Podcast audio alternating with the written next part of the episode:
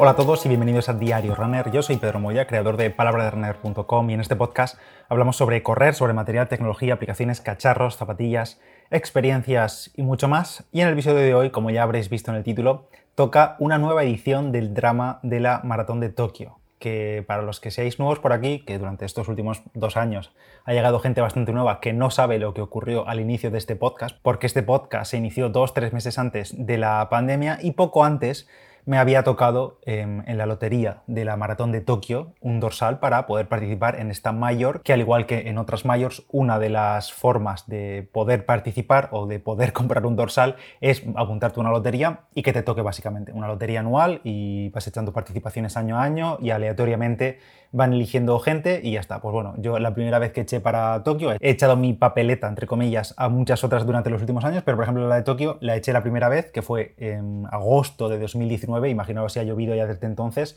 y en septiembre de ese mismo año, de 2019, pues me anunciaron, me mandaron un email que efectivamente había sido seleccionado entre la lotería y por tanto tenía dorsal, si quisieras, obviamente, si lo pagaba, que lo pagué, para marzo de 2020. ¿Qué ocurrió? Pues ya lo sabéis todos, 2020 fue un año desastroso, tuvimos pandemia, tuvimos cancelaciones de absolutamente todo en todo el planeta y obviamente la carrera que se celebraba en principios de marzo se canceló dos semanas antes, yo me estuve preparando, estaba prácticamente preparado al 100%, tenía todo sacado, viajes, eh, vuelo, hotel y todo. Y unas dos semanas antes, pues nos cancelaron todo, a mí y a todo el mundo, obviamente. Y eso lo quedó ahí. ¿Qué pasó después? Pues durante los últimos dos años, os estaba contando por aquí por el podcast, actualizaciones, porque el dorsal de 2020 eh, nos lo pasaron, nos pasaron la plaza a finales de 2020, obviamente aquello se canceló, se celebró solamente para élites, nos dieron la opción de pasarlo a 2021, se canceló también la carrera, creo que no hubo carrera si no recuerdo mal, porque ya la verdad que se me cruzan los datos y ya no recuerdo qué carrera se celebró y cuál no, pero vamos, yo no pasé mi carrera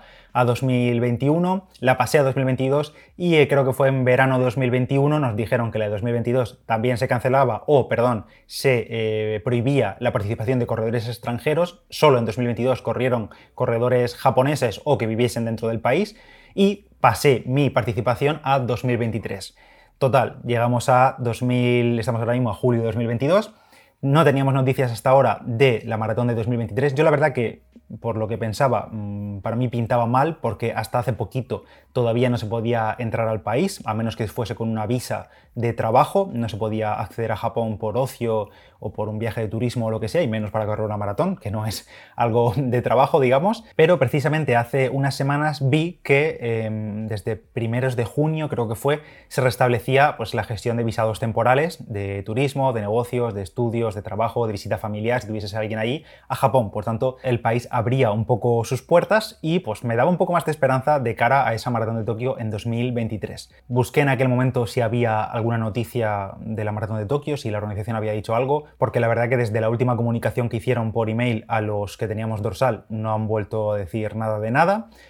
pero no había ninguna noticia, vamos. En principio, pues la maratón sí que está puesta por fecha provisional para marzo de 2023, pero no había ninguna noticia. Pues el pasado viernes 22 de julio me desperté y tenía un email, por fin, de la organización de la Maratón de Tokio, informando que la página de inicio de sesión, digamos, para los corredores de 2023 ya estaba abierta, ya podíamos entrar a confirmar, por ejemplo, nuestros datos y durante estos años había cambiado nuestra dirección, nuestro número de teléfono o email de contacto y demás, y podíamos entrar en nuestra cuenta. Eso sí, todavía no está disponible la opción, digamos, de la inscripción como tal, porque em, aunque te toque la lotería, obviamente el dorsal lo tienes que pagar igualmente, e indican que el pago de este dorsal, de, bueno, de la tasa total del dorsal y de todo, ese proceso lo abrirán en octubre de 2022. Hasta entonces no podemos pagar y hasta entonces, por tanto, no se tiene plaza en la Maratón de Tokio 2023, porque obviamente, aunque tengas dorsal, si no lo pagas, eh, olvídate, porque te dejan sin dorsal si no lo pagas dentro de, de ese periodo, que creo que era como una semana o 10 días o así en octubre. Y obviamente si ya lo pagamos en su día, que yo lo hice por ejemplo en 2019 para 2020, mm, no nos guardaron el dinero y el dorsal se caducó y ya está. Y este año toca volver a pagar, que por cierto lo he mirado por si habían subido precios o algo, y no, sigue siendo el mismo, que son 165 euros para los residentes en Japón y 180 euros o 25.300 yenes para los extranjeros. Por tanto, toca apoquinar los 180 euros para el dorsal de la Maratón de Tokio, que esto incluye, por cierto, la entrada del propio dorsal, una prueba COVID, un seguro de reembolso de la tarifa del evento, aunque creo que tiene letra pequeñita porque pone que si hay cancelación por COVID y tal, otra vez eso no está incluido y por tanto el seguro de reembolso no aplicaría ahí, y también los impuestos. Respecto a esto de la prueba COVID, llegado el momento dicen que se planea realizar eh, una prueba a todos los corredores em, antes de la carrera, básicamente, para que si da positivo o lo que sea, pues obviamente no participa. Y también dicen que si les, les es imposible hacer estas pruebas a todos los corredores, pues la parte proporcional del coste de ese test se reembolsaría. ¿De cuántos corredores estamos hablando? Pues serán 38.000 dorsales los que habrá corriendo en principio en marzo de 2023, que por cierto es el 5 de marzo, que no sé si lo he dicho, es a principio de marzo. 38.000 dorsales, 38.000 participantes, que son básicamente los mismos que había antes de la pandemia. El, cupo de corredores de Maratón Tokio siempre ha sido 38.000, bueno, no sé si años previos han sido unos pocos menos, pero el último dato antes de pasar nada en el mundo fueron 38.000 dorsales. Creo que después lo redujeron por temas de, de contener a gente y demás, también cuando redujeron eh, la participación a simplemente japoneses o residentes, y en esta ocasión, para 2023, planean hacer una carrera como si no hubiese pasado nada, o sea, prepandémica básicamente, a una escala prepandémica. Lo que no sé o no he visto es si este año va a haber lotería, porque mm, yo creo que con la cantidad de gente que tienen de posponer dorsales a años siguientes, creo que quedarán muy poquitas plazas libres para poder entrar mediante lotería. De todas formas, si me entero de que abre lotería, os lo comentaré por si queréis probar suerte. Y otro punto que sí han endurecido es la posibilidad de clasificarse para la maratón de Tokio sin pasar por la lotería, sino acreditando un tiempo. Ya sabéis que en algunas maratones se puede acceder a la inscripción directa sin pasar por la lotería acreditando un tiempo, que normalmente suelen ser pues tiempos rápidos, suele depender también de la categoría de edad, pues en el caso de la maratón de Tokio esto no es posible, pero en realidad sí, porque hay un tipo de inscripción que se llama Ranas One, que es básicamente para dar una oportunidad a, entre comillas, semiélites, como lo dicen ellos, y es que el tiempo que piden, la verdad que es bastante exigente. En concreto, para hombres, el tiempo de clasificación mínimo que piden para poder acceder a uno de estos dorsales es, es menos de 2 horas 32 minutos en maratón y para mujeres sería menos de 3 horas 19. Estos tiempos deberían estar hechos entre julio de 2019 y junio de 2022, esto hablando para la de 2023, y lo puedes acreditar entre el 1 de agosto de este año y el 12 de agosto. Es decir, tienes 12 días para acreditarlo en agosto si tienes, por ejemplo, si eres hombre, menos de 2 horas 32. Pero es que no se queda ahí la limitación, porque solo hay 25 plazas, 25 hombres y 25 mujeres que pueden acceder a este tipo de, dorsal, de semiélite, digamos. Así que mm, si no eres de los más rápidos, porque si pasan de 25 personas que han enviado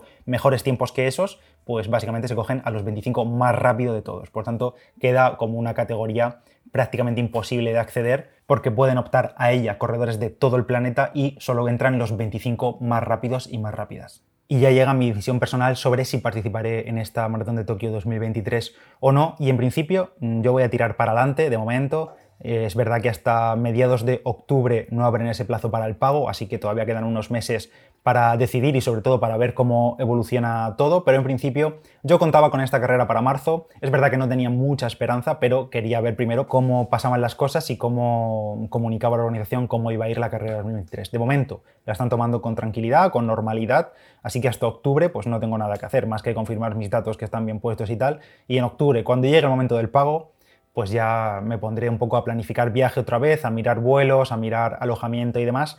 porque, bueno, pues por no esperar al último momento, porque ya sabéis cómo sube todo, después intenta sacarlo eh, con poco tiempo de antelación. Durante el último mes y pico se me han presentado varias oportunidades para correr maratones en el último trimestre de este mismo 2022. De momento las había rechazado todas, primero porque ya había corrido dos maratones, Sevilla y Barcelona, yo estaba un poco cansado de acumular tantos meses seguidos con bloques de entrenamiento y además también suponía empezar a entrenar prácticamente ya, en agosto, septiembre, y con los calores y demás, y además teniendo como objetivo ahora mismo la media maratón de Valencia, que pronto empezará a entrenarla ya más específicamente, pues no me apetecía correr una maratón y la única en la que realmente me plantearía correrla si surgiese la oportunidad sería Maratón Valencia en diciembre de este mismo año, pero claro, ahora teniendo en mente que Tokio sería dos meses después o tres meses después, pues quizá ya sí que lo descartaría del todo o no, ya veríamos. Por tanto, así están las cosas con Maratón de Tokio. Tres años después, seguimos ahí en la pelea a ver qué año se puede hacer posible